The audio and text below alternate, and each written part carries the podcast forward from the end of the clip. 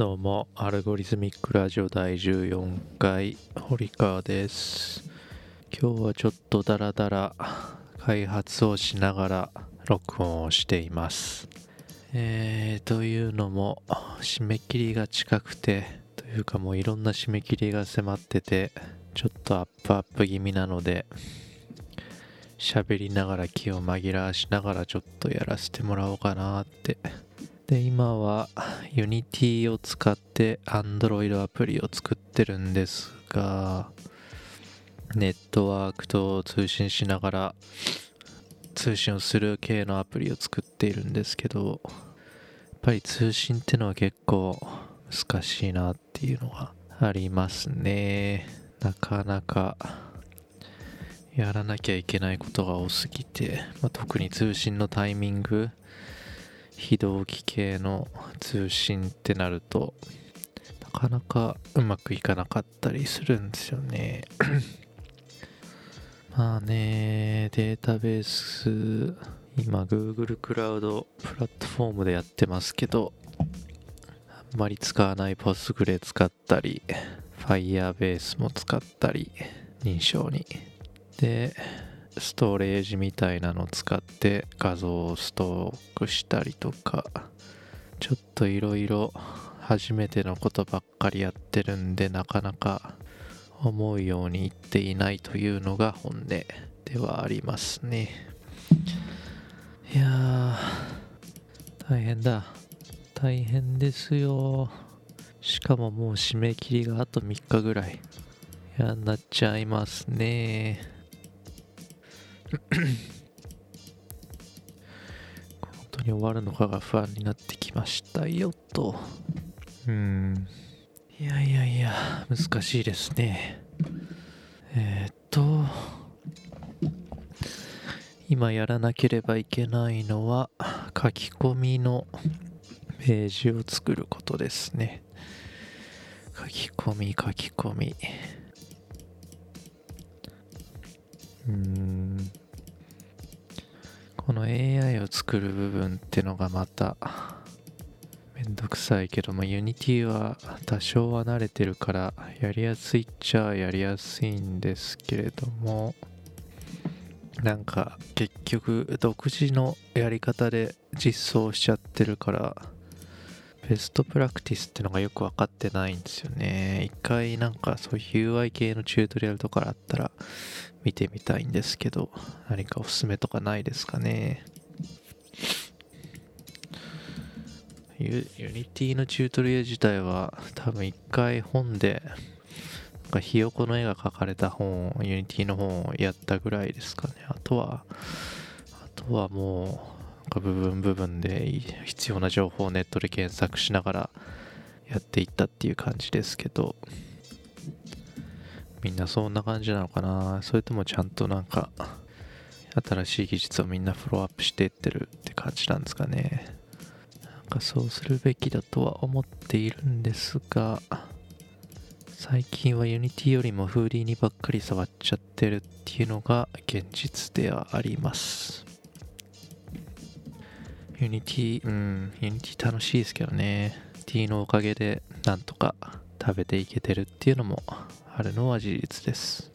逆にこれ使えてなかったら何してたんだろうって感じですね、今頃。今頃それはありますね。今使ってるバージョンは2018年18.4いわゆる LTS long term supportのバージョンのやつですね。2019年のはまだロングタームサポートになってるやつが出てなかった気がするんで、2018年でやってますけど、さすがにもうみんな Unity 5とか使ってないんですかね。もうそうそうサポート切れんのかな。5は僕個人的にはよく使ってたバージョンであるんですけど、さすがにもう古いのかな。なんか結構最近はグラフィックス系のパイプラインが UWP でしたっけ？ユニバーサルなんちゃらっていうのと HDRP ハイデフィニッションでしたっけ？綺麗めな絵を作れるやつの2種類が主流っぽい感じですけど。UWP で作っておけば VR でも使えるっていうことなんですよね。だから基本は UWP で実装できたらいいのかな？モバイルでも使えるってことだし。あんまりそのグラフィック周り全然やれてないですね。特にリアルタイムグラフィックス系を全然やってないっていう。うん。負い目は結構あるんですよ。ほんと最近はやりたいことがいっぱいありすぎて困っちゃいますね。サブスタンスデザイナーもやるやる言って全然やってないしまあちょっとペンディングさせてしまってる仕事もあるしそっちもやらんとと思いつつもまずは締め切りにまあ間に合わせないといけないっていうのもあったり。いやいやいやいやいやよくパニックにならないいるなっていうのは思いますけどもうなってんのかもしんないけど。唯一の救いは自分の好きな時間に仕事ができてるフリーランスの立場であるっていうところでしょうね。うん。これで残業やっちゃいけませんみたいな会社でやってたらどうしようもなかったですけど。そういうことはないのでまだ良いかなと思ったり。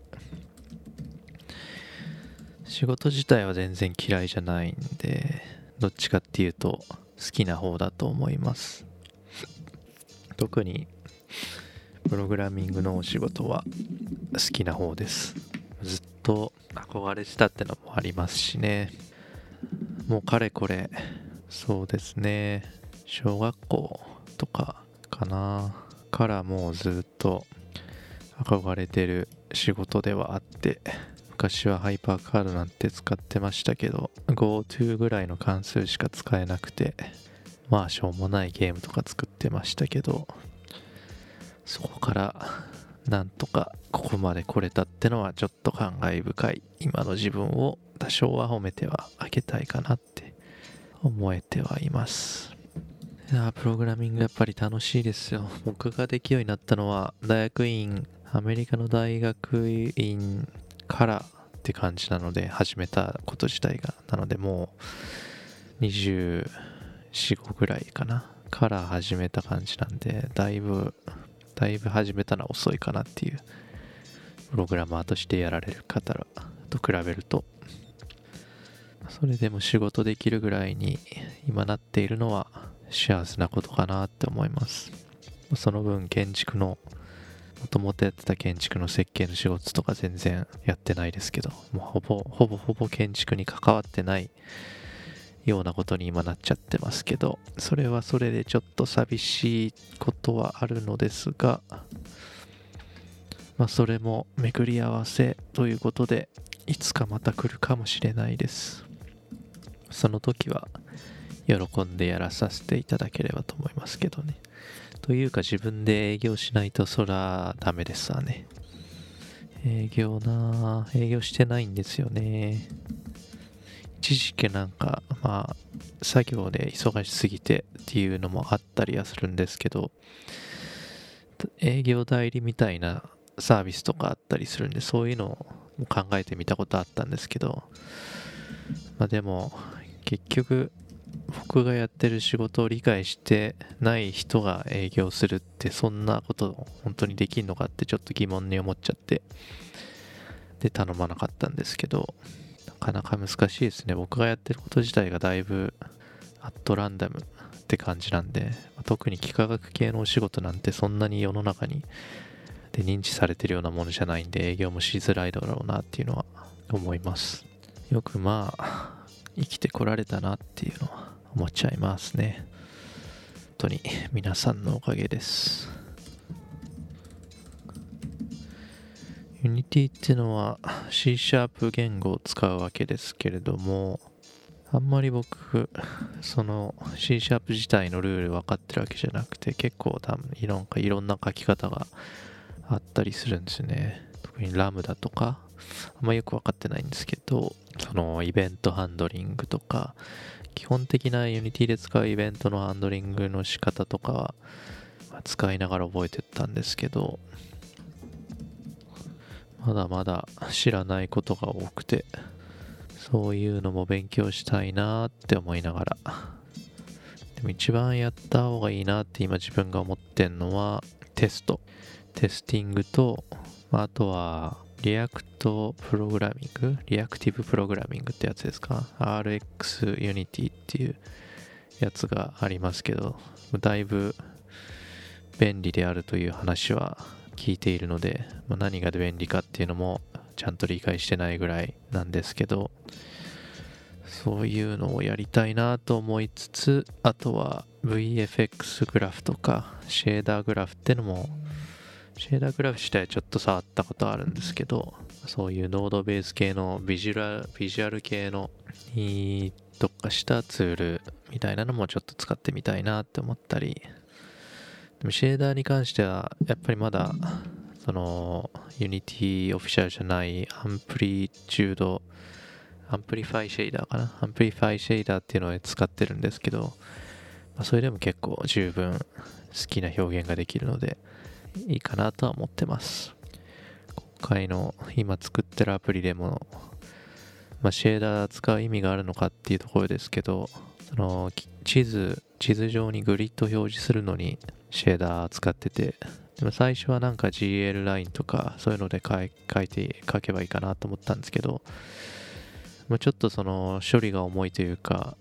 コストが描写のコストがかかっちゃうっていうのが、まあ、どんな方法でもあって、まあ、結局そのシェーダーだとそんなにマテリアル1個分のコストにしかならないっていうことでまシェーダーで書いた書いてみたって感じで、まあ、グリッドコード自体はだいぶ地味ですけど、見た目もだいぶ地味ですけど、なんかちょっとシェーダーの練習としてはいい題材だったかなっていう気がします。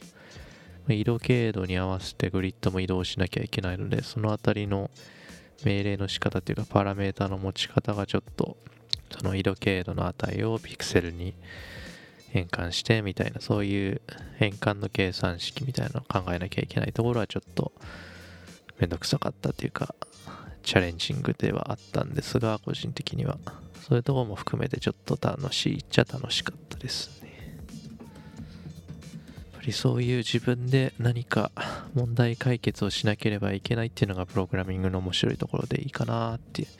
いつも思います。そして非常に孤独。この孤独さも自分にはよく合ってる気がします。だいたいいつも一人なので。あんまりグループプログラミングってやったことないんですよね。チームプログラミングっていうんですか。だから、チームの中でコードを書く流儀みたいなの全然知らなくて。なので、そういう意味では、もし仮に自分がどっかで雇ってもらいたいみたいなことになった時、プログラマーとして雇ってもらえるのかどうかっていうのはかなり疑問があります。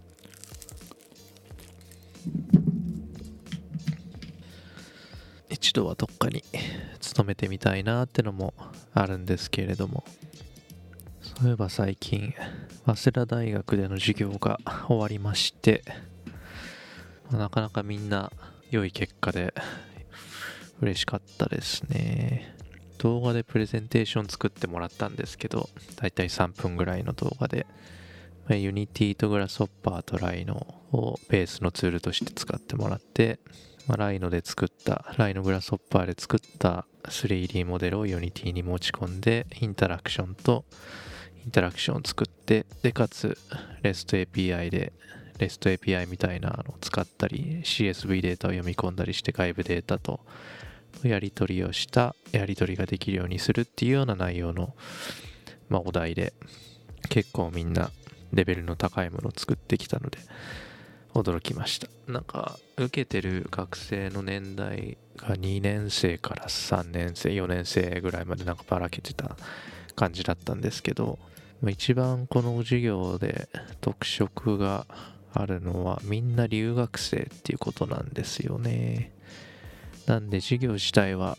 英語でやる必要があってつまりその日本人があんまりいないということなんです。多少いたのかな ?2、3人、3人ぐらいいて、あとはみんな外国人っていう感じで。多分ほぼアジア系の外国人ですね。みんなやっぱり自分の国を背負ってきているっていうことなのかかなり優秀で。素晴らしい。そしてめちゃくちゃ真面目ですね。今の大学生ってあんなに真面目なのかってちょっと驚いちゃいますけど。毎回宿題もやってくるし。質問も来るし、まあ、素晴らしいと思います。素晴らしいと思いました。まあ、唯一あれなのはその日本の学生が少ないのであんまり日本に技術を落としていってるって感じはしないっていうのはちょっと残念かも。しれないですね。その教育っていう面では。その日本の一応建築の授業っていうことにはなってるんですけど日本のそのアカデミック学生建築の学生にそういう技術を落とせていってるかっていうとそういう感じではないっていうのがちょっと残念ではあるかなと。もうちょっと日本人も受けられたらいいのにって思っちゃったりしたんですけどまあ英語の授業だからどうなんでしょう受けにくいっていうことなんですかね。どういう体制になってるのかよくわからないんですが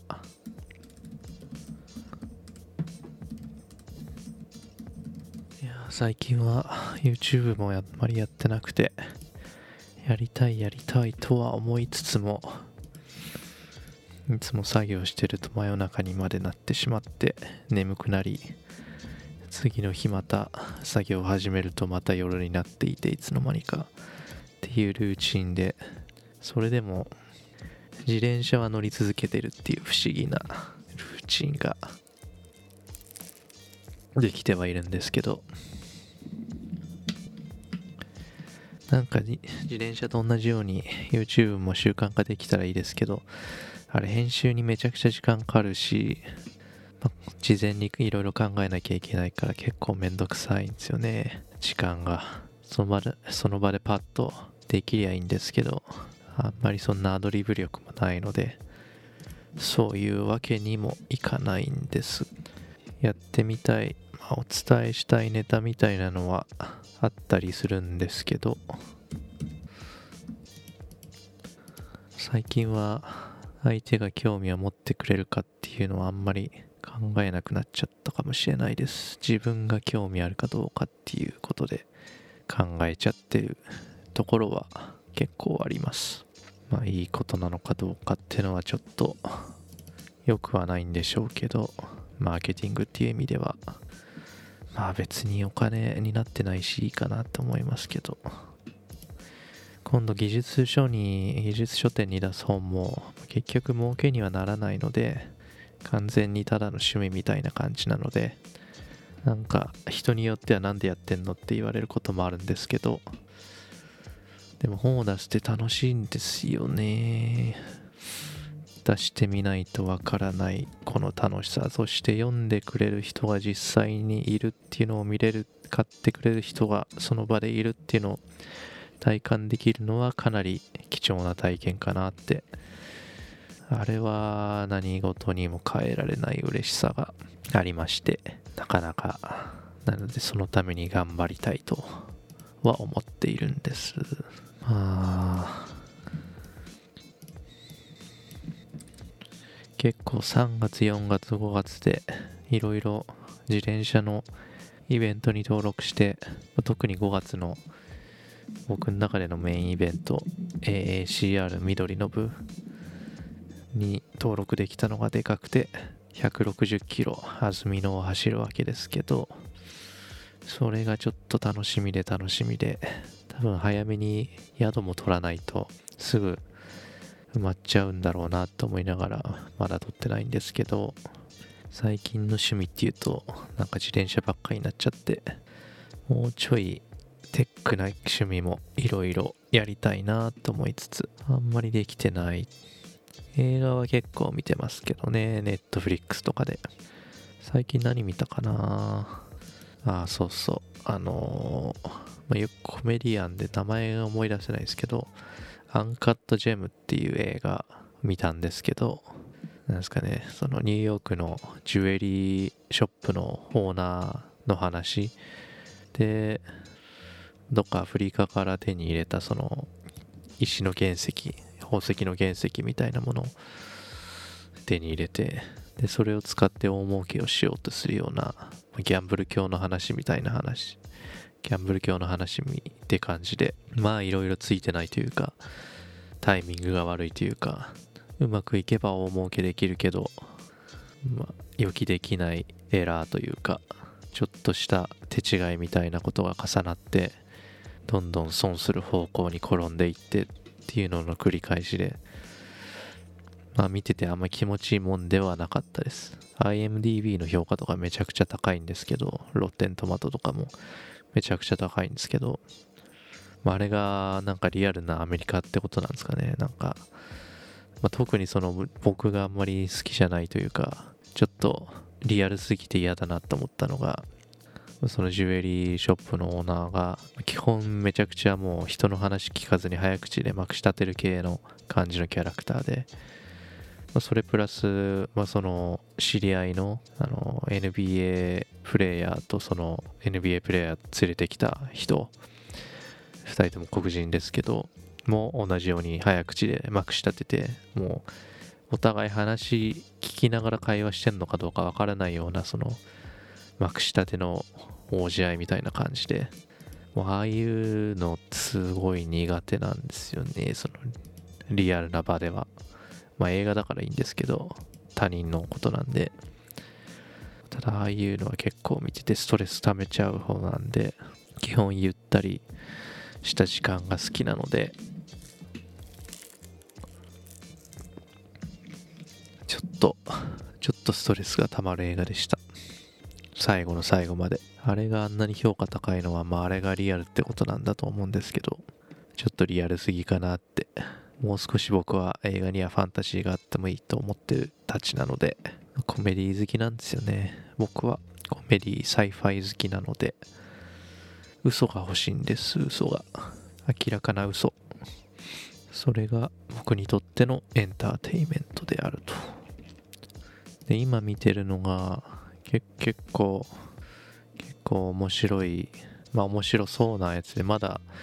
見始めたばっかりでなんともなんですけど、オムニ、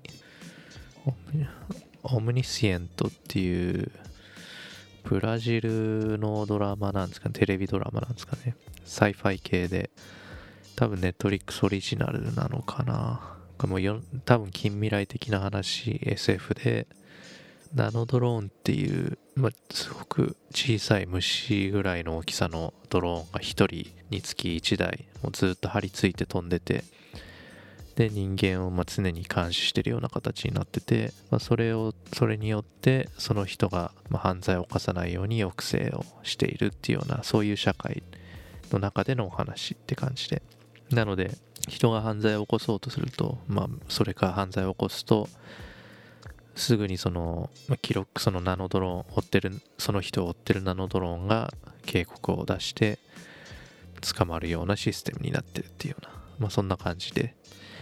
なんでまあまあ完全な監視社会っていう感じなんですけど、まあ、ただそのナノドローンが撮ってる動画とかっていうのは人間は見ることができなくてコンピューターがイメージ処理として全部処理その自動的に処理をするようになってる。っていう感じなのでコンピューターがそれをエラーとみなさなければ罪に問われることがないという、まあ、そんなちょっと面白そうな SF 設定っていう感じで、まあ、そういうところで起こる事件っていうのは、まあ、定番ですけど主人公のお父さんが主人公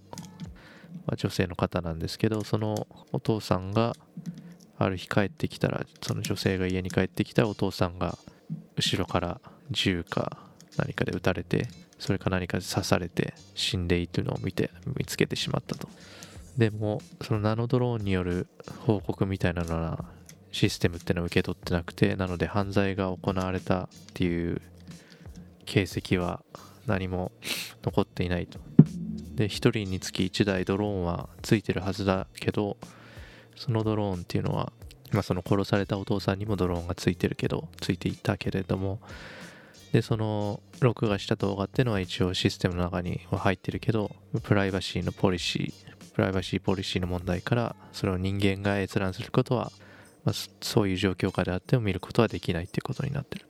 なので一体誰が殺したのかでなんで犯人のドローンはそれを警告していないのかっていうのが分からなかったりとか、まあ、そういうちょっとミステリーっぽいところも出てき出てるっていうような感じのテレビドラマで、まあ、テーマとしてはちょっとベタな感じではありますけどちょっと見続けてみたいなっていう感じの映画です、まあ、僕もちろんそのブラジルのポルトガル語はわからないのでまあ、音声はちょっと今英語で見てはいるんですけれどもというのも大体僕がなんか見るときはながら見しながら作業したりするんでブラジル語だとずっとサブタイトルに釘付けになっちゃうので目が。そういうやつ作業ができないのでちょっと吹き替えで英語で見てはいるんですがなかなか面白そうなドラマだなっていうところです。最近全然 Netflix 見てなかったですけど映画系も結構面白いのありそうかな。と思ってます。特になんかドキュメンタリー系とか、あ一個その、テイラー・スウィフトのドキュメンタリー見たんですけど、その過去のティーネイジャーの時から有名になって成り上がって、で、今30代ぐらいなのかな？になって、その大統領候補の女性のキャンディデートを応援するところまでの話の、まあ、ドキュメンタリー見てそれも結構良かったです。トップスターのなんかカットみたいなのも見れて、まあ、自分には全然関係ない世界でありますけど人間っぽさがテイラー・スウィフトの人間っぽさが見れてこれまたまた人気が出るんだろうなと思いながら人柄の良さみたいなのすごく感じられてとてもいいドキュメンタリーでした。やっぱりドキュメンタリー見るんだったら人を揶揄しない感じのドキュメンタリー見たいなっては思っちゃいますけどどうなんでしょう。そういうものばかりではないってのはありますけどその Vox がやってる Explained っていうシリーズは結構面白いですよね。なんか毎回異なるトピックに関して30分ぐらいですごくビジュアルグラフィックをそのモーショングラフィックを駆使して説明してくれるトピックそのトピックに関して説明してくれるような番組ですけどプログラミングとか K-POP とかいろんな、まあ、本当に縦横無尽にトピックを選んで説明してくれる感じであれは結構人気があるんじゃないですかね。なんか知らな全く知らない分野のことも結構やるのでそういう意味ではすごく楽しく見てます。考えてみたら最近はあんまりコメディは見てないかもしれないなと思いながら。なんてですかね。90年代の時はコメディとかめちゃくちゃ見てたんですけど特にエディ・マーフィーの映画とか大好きでしたけど最近はなんかあんまりパッと、まあ、そういうのいわゆる B 級映画っていう言われるんですかね。最近あんまりそういう B 級映画的なものを見なくなっちゃいました。これは年ということなのでしょうか。それともただただつまんないと思ってしまったのか。つまんないと思ってしまうのはちょっともったいない感性というか良くない感性ではありますね。もう少しいろいろ興味を広げないと。最近あんまりコード書いてる時に集中ができなくてこれも良くないなと思いながらやってるんですがなんで集中ができてないのかというと集中ができてる時って、まあ、大抵面白そうだけどできるかどうかわからないことを書いてでき始めた時っていうのが一番集中できる時なんですよね。でできることが分かってるようなものはちょっとモチベーションが上がらないせいかあまりやる気が出ず逆にできるかどうか分かってないのと比べて時間かかってしまうというよくわからないよろしくないその集中の仕方になっちゃっていまして、まあ、本当にこれは良くないなと思ってます。定期的にちゃんと集中できるような仕組みみたいなの自分の中で作っておかないといざって時に、まあ、こんなんじゃとてもじゃないけど会社勤めはできなそうだなって思ったり思っちゃいますね。だからやっぱり会社に勤めてる人っていうのはすごいなと思うわけです。本当に。ただただ尊敬します。これは嫌味でも何でもなくて本当にそう思ってます。なぜなら自分がそれができないからです。最近はゲーム会社の見学などもさせていただいてゲーム会社にもすごく興味が出ていやインターンとか行ってみたいなと思ったりしますけど。さてさて。うん。最近ツイッター見てるとやっぱりシェーダーが大人気ですよね。なんかだんだん見てるだけでお腹いっぱいになっちゃってシェーダーいいかなとも思っちゃったりもすることもあるんですけれども。まあそれでもやっぱり憧れは憧れます。できできるに越したことはないというかやっぱできたらかっこいいよなっていうかいろいろ便利そうだよなとは思います。毎回悩むのはいわゆるその Shader Graph とか Amplify Shader みたいなノードベースで書くのかそれとも GLSL みたいに直書きするようなので書くのがいいのかって悩みますけど、まあ、直書きできた方が応用性は高いんでしょうけど直書きまだしたことないんですよね、まあ、その本をちょっと見ながら写経するぐらいしかなくて、ま、それだとあんまり、まあ、まだ全然頭の中に染みついてなくて定着してなくて毎回一から調べて書き出さないといけないっていう感じなんですけどなかなか自分の職業だとその使い道があんまりないっていうのがありますけどねシェーダーの場合。特に僕映像の仕事は全くしてないので結構物質的なものに関わるようなお仕事が多いのでってなるとあんまりシェーダー技術って必要じゃなかったりするじゃするんですけれどもまあそこはね知っておいて全く損はないと思うのでやりたいわけですよ。だってやっぱりできたら便利そうじゃないですか。何に使うのか知らないですけど別に何に使うかわからなくても技術を知っといて悪いことはないと思うわけです。やりたいですね。やりたいですよ。ふむふむ。いやーなかなかめんどくさいこれ。もうすでに iOS 版あるんでそれをただ移植するっていう感じなんですけど。まあ移植ってやっぱりモチベーションがまず湧かないですよね。だってもうすでに動いてるものがあるんですもの。それをただ違うプラットフォームに移してるだけっていうんだからクリエイティビティのかけらもないという僕からするとですけど。なのであんまりモチベーションが湧かないのでありますがただこれを完成させないと困るということなのでやらなければいけないと。まあ本当はもっとやる時間があったはずなんでそれは僕の怠慢ですね。ああ辛い。辛い辛い。辛いな辛いでありますよ。特に UI の変化。このボタンこのページに行った時はこのボタンが消えてとかこのパネルを表示した時はこのパネルも一緒に消して違うパネルが表示されるみたいなそういうリレーションシップ UI のリレーションシップの構築が一番めんどくさいです。別にコード的に難しいということよりも関係性を破綻なく作り上げていくっていうのが解けるのは分かっているけど複雑に絡み合っていて面倒くさい。ただただ面倒くさいという感じであります。まあやれよっつう話ですけど。ああもっと時間欲しい。でも時間あったらやらない。うん。本当にこれモチベーション上がんないですねどうしよう。どうしようと。そういえば今日の分の薬を飲んでなかった。ちょっと薬飲みます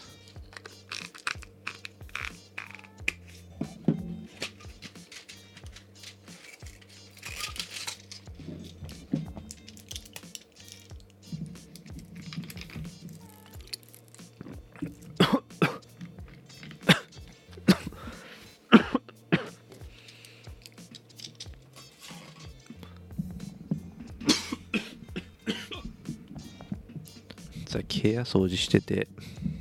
体温計が見つかったのでちょっと体温を測ってみたら37.2度ぐらいあって微妙に微熱があってなんでしょう。疲れてるんですかね。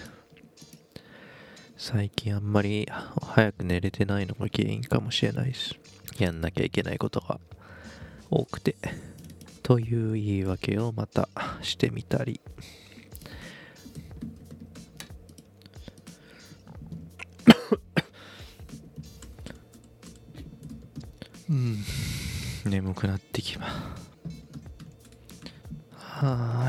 自転車屋に 知り合いが自転車買いたいっていうんで一緒に行くことになってますけど その前にレーザーカッターを重いレーザーカッターを1階から2階に持ち上げなきゃいけなくてそれがちょい憂鬱でありますね。重いんだよなあれ。2人だからまあいけると思いますけど。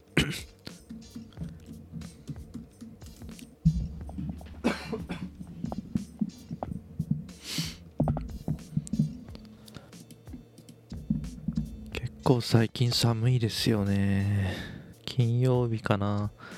木曜日か。木曜日に打ち合わせで自転車で外に出たんですけど。まあ寒くて足が本当に凍えそうでした。体の方はその足と胴体ユニクロの一番あったかいヒートテック着てるのであんまりそっちは寒さ感じなかったんですけど足が結構寒くて靴下1枚とビンディングシューズって感じだったんですけど 今の時期は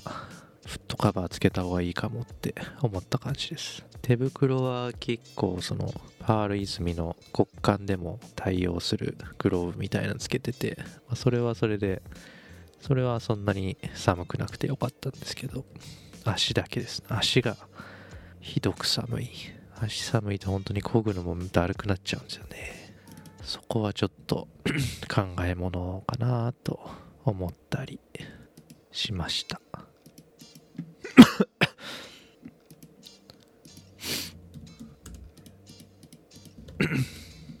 さてさて今日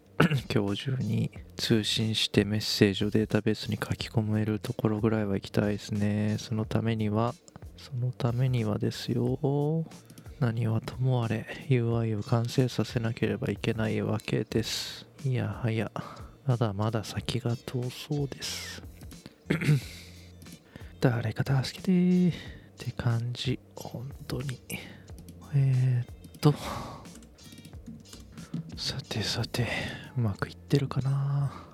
だいたいコード書いて1回目走らせるときは絶対何かしらエラーが出るんですよね。そういうもんですかね。そういうものだと思いたい。というかやっぱりテストが必要だよなと思いますけど。それもあんまり流儀を知らないんですよね。あ早速エラー発見。くー。そりゃそうだわ。そりゃそうですわ。かしいな。あれ？ああそうですよね。ふむふむ。こんな感じかな。いやダメだな。これじゃダメだな。こうか。よし再度挑戦です。あーやばい。眠い。モチベーション上がらないことやると眠い。昨日は全然眠くなかったのに。だろう。うまくいってるかな。なんかいってそうですね。うんうんうん。いいんじゃないかな。いいんじゃないかな。よし。では UI の部分はできたので書き込みの部分の実装と相なりますか。えー、これもまた大変だな。これも UI か。書き込みの UI を作らなければいけない。うんめんどくさい。めんどくさいな。どういう場所で作業するのが一番集中できるかっていうのも常々考えてるところで、まあ、一時期はコワーキングスペースも探してたんですけど費用対効果的にあんまいかなさそうだし悪いかなと思って。結局カフェとかでやるのが一番いいのかなと思うんですけど夜型の自分にはあんまりその早く閉まるカフェって作業場としてなかなか使えるところが少ないんですよね。打ち合わせとかで外に出る機会があれば近くのカフェで作業するとかありなんですけど僕が住んでる辺りは結構早く閉まるところが多くてまあ遅くても10時ぐらいカフェの場合はファミレスであってもまあ遅くて2時、まあ、2時までやってりゃいい方だとは思うんですけど、まあ、結局自分が朝方になれば一中話ではありますよね。夜早く寝て朝早くから作業して早めに一日の仕事を終わらせると。結局それが世の中の動きとも合ってるしベストであることは重々承知の上なのですがそううまくいかない。というねそううまくいかないんですよね。自分のせいですけどね。ああ明日一日はこれやんないとかな。明日明後日はこれにつきっきりかな。本も書かなきゃいけないっちゅうのに。誰か助けて助けてほしいな。あーそっか。これを表示すると後ろに意味あるものを隠さないといけないのですね。なんてこったい。めんどくさいったらやしない。これはこれを使ってなんとかなりませんかね。おいけるいけるか。おいいんじゃないかな。テクスチャーで上書きしちゃって。うん。まあよしとしましょうかあとはカメラボタンを作りまして写真の投稿ができるようにそっか、写真の投稿するための UI というか、Unity 用の UI も作んなきゃいけないのか。あー、めんどくさい。それはめんどくさい。特に Android のネイティブのやつを使わなきゃいけないから、これどっかからプラグイン探してこないといけない。うーん。そこまでやるかな。そこまでやって、寝ようかしらーと。結構やることはありますねこれち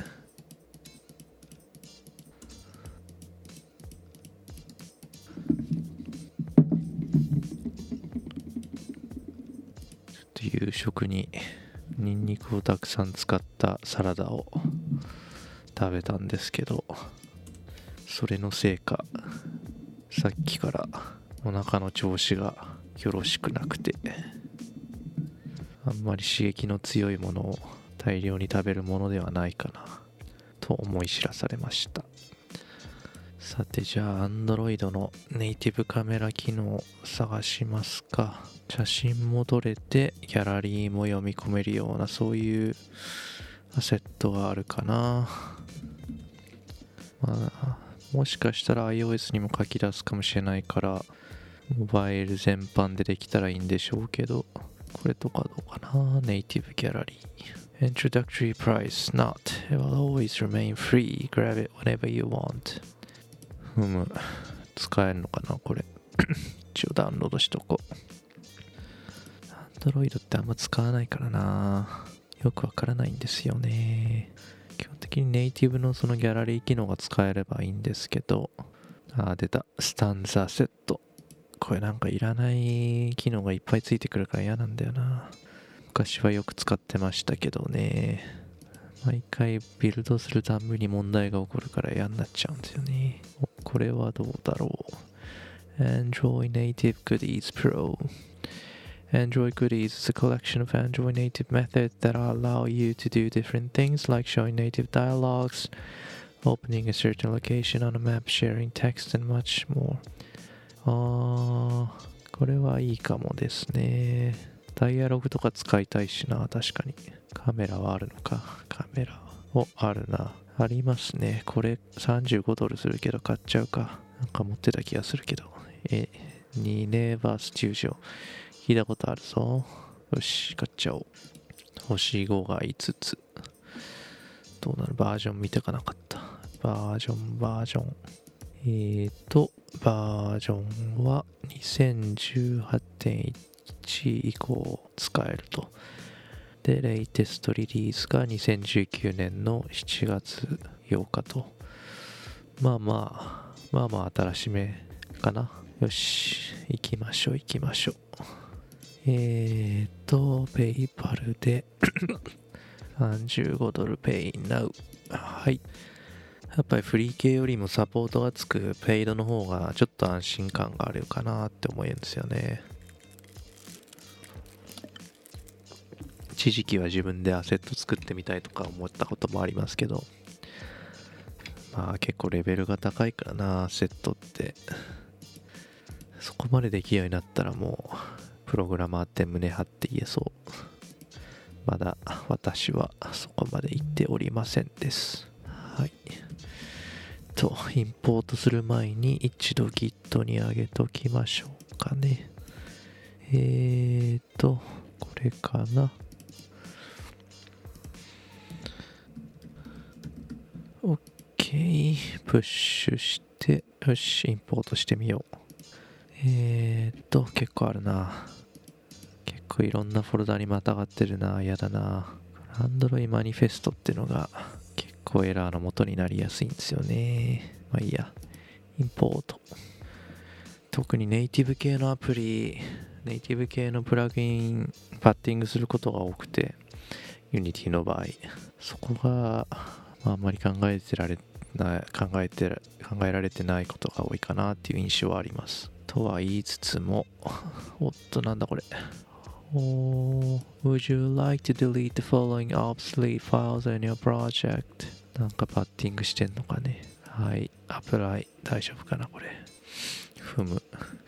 まあこういうネイティブ系の機能は Unity 内ではテストできないから、結局ビルドして Android をフォンでデバッグしないといけないっていうのがちょっとめんどくさいとこでありますけど、まあまあやってみましょう。えっ、ー、と、今インポートしたのがこれ、Android Goodies。エグザンプル。さてさて、一